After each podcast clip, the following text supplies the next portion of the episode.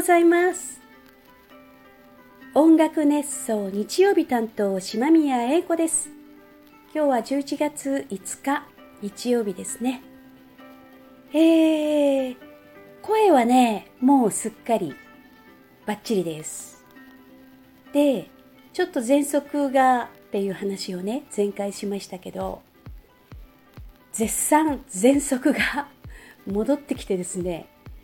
まああのどのタイミングで咳が出てくるのか見当がつかないんですけどああ来たって思うともうあの死ぬんじゃないかっていうぐらい咳き込むんですよ。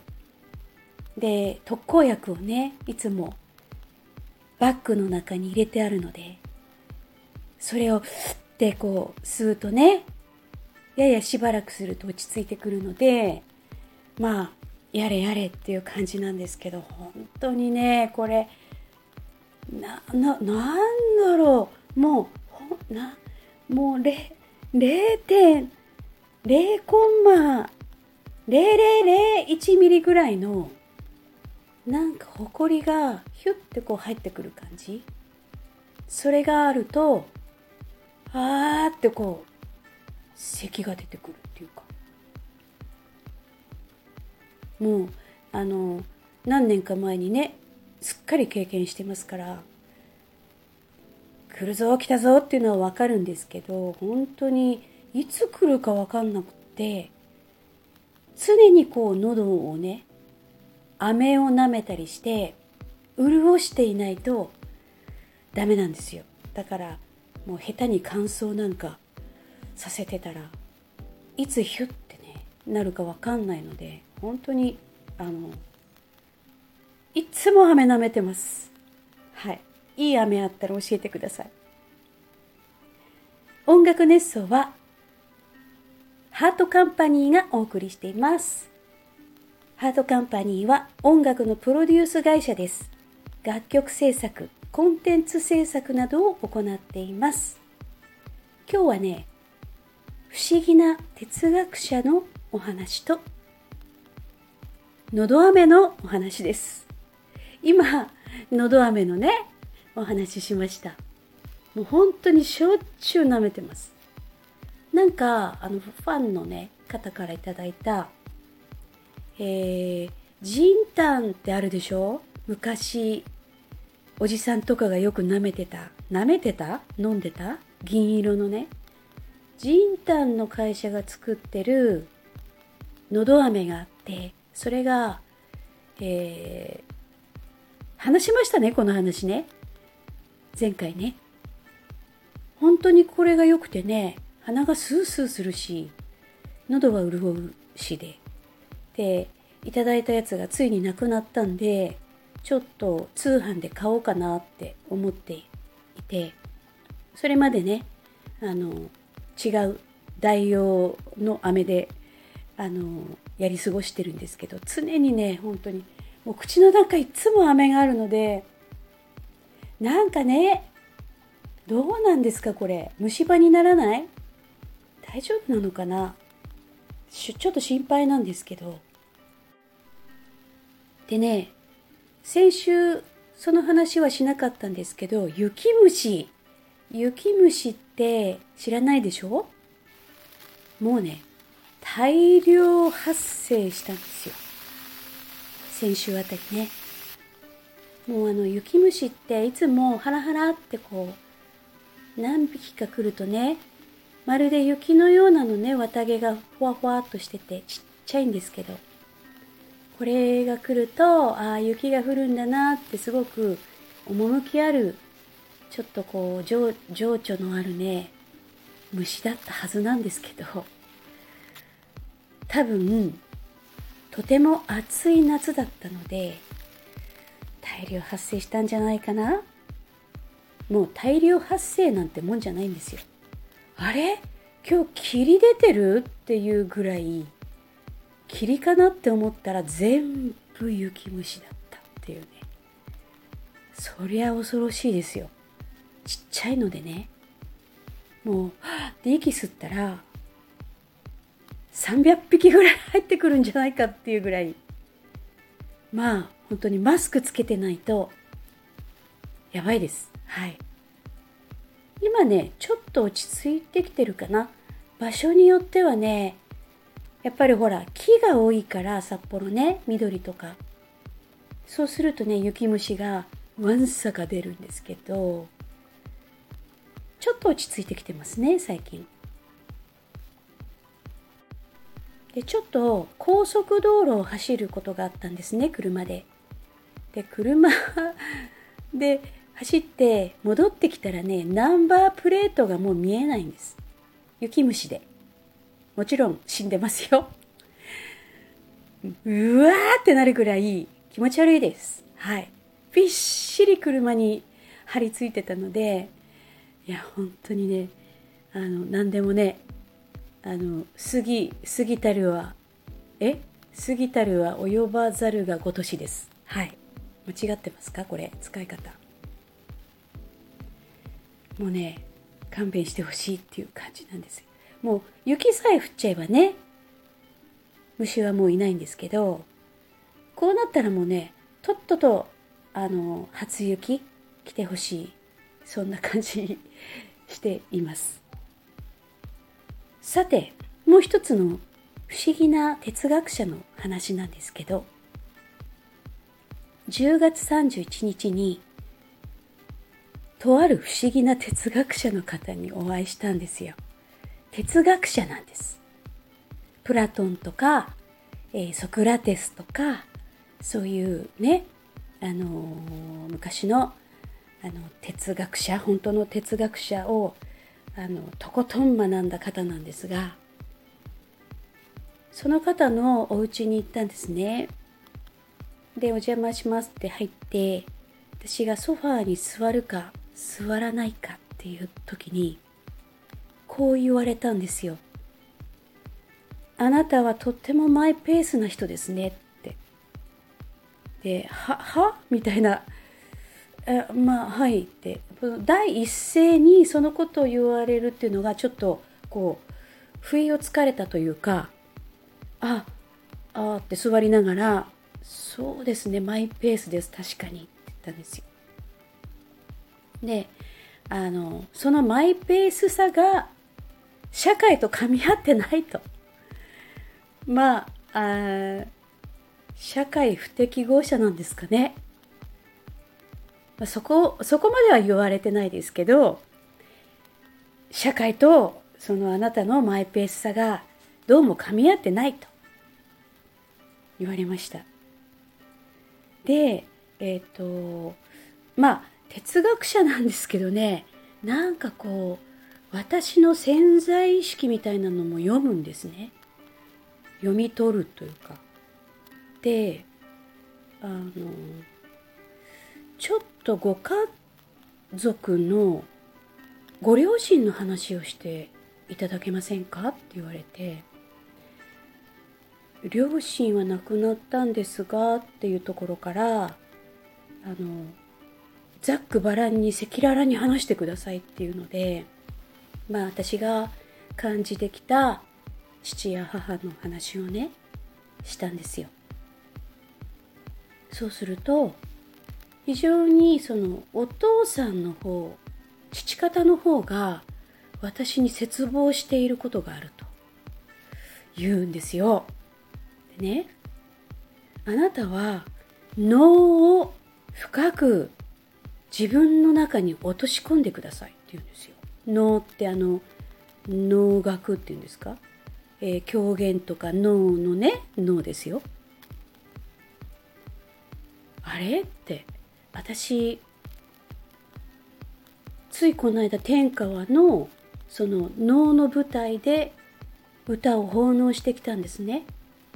でその何年か前にえっ、ー、とクワドリフォリオっていうユニット伊藤かな子さんと志保さんと、えー、真子さんとね私たち4人、えー、天下は行ったんですねその時に4月でしたけどもう桜がもう満開で暖かくて最高だったんですよであのお参りに行ったらなんとその能の舞台で能を待ってるじゃないですか奉納されてたんですね能を。で、えー、観客というかお客様がびっしり椅子に座っててで自由にどうぞご観覧くださいって言われたんですよ。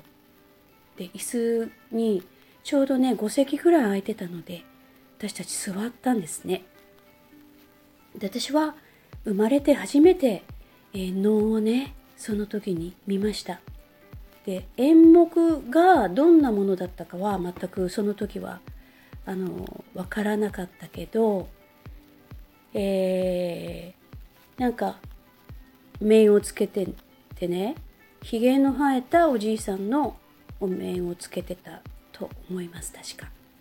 はい、でそうしたらまあ暖かくて桜が満開だったんですよ。それなのにねそのの始まった途端まあ冷凍庫の中ですかっていうぐらい本当に冷たい風がヒューヒューヒューヒュー吹き荒れたというかずっと風がね吹いてるの。もう寒くて寒くてもうガタガタ震えちゃうぐらい寒くって。まあ30分くらいのの奉がありましたかね。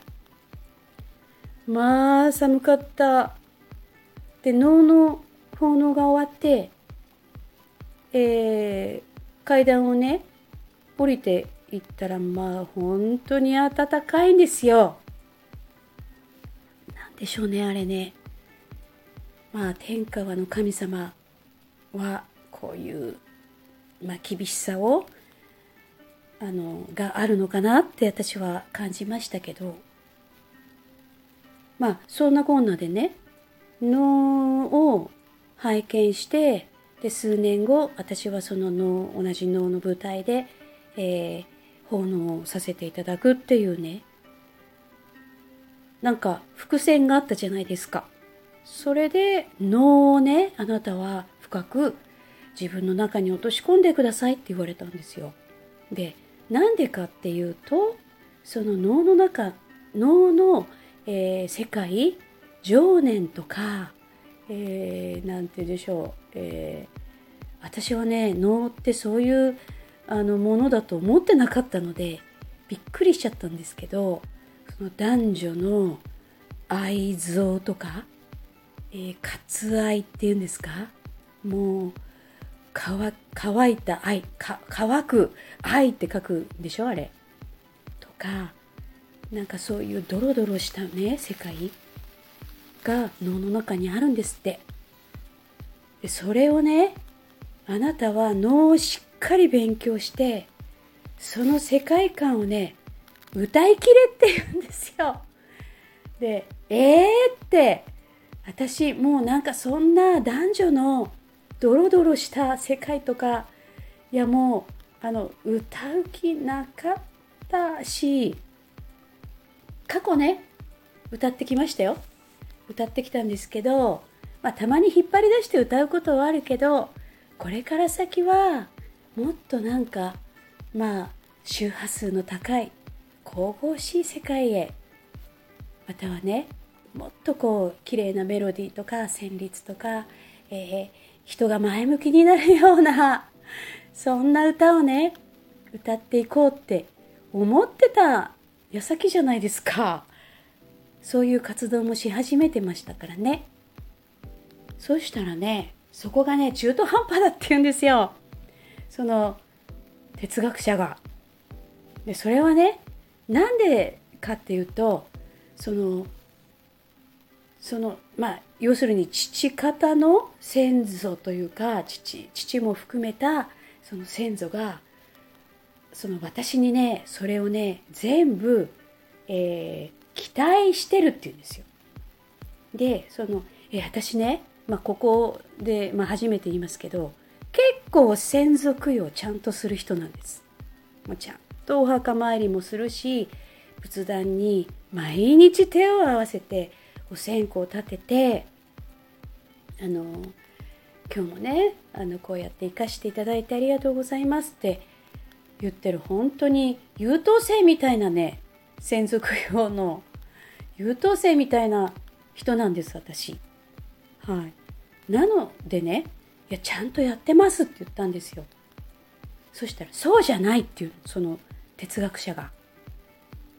歌をその歌によってそのそういう情念の世界を全部あなたの声で歌うことが最高の専属用になるって言うんですよ。でーって、そんなことある？みたいなね。いやちょっとびっくりして、でね、ふって思ったんですけど、私にはね、お姉ちゃんがいるんですね。姉が。で、姉はね、シャンソン歌手なんですよ。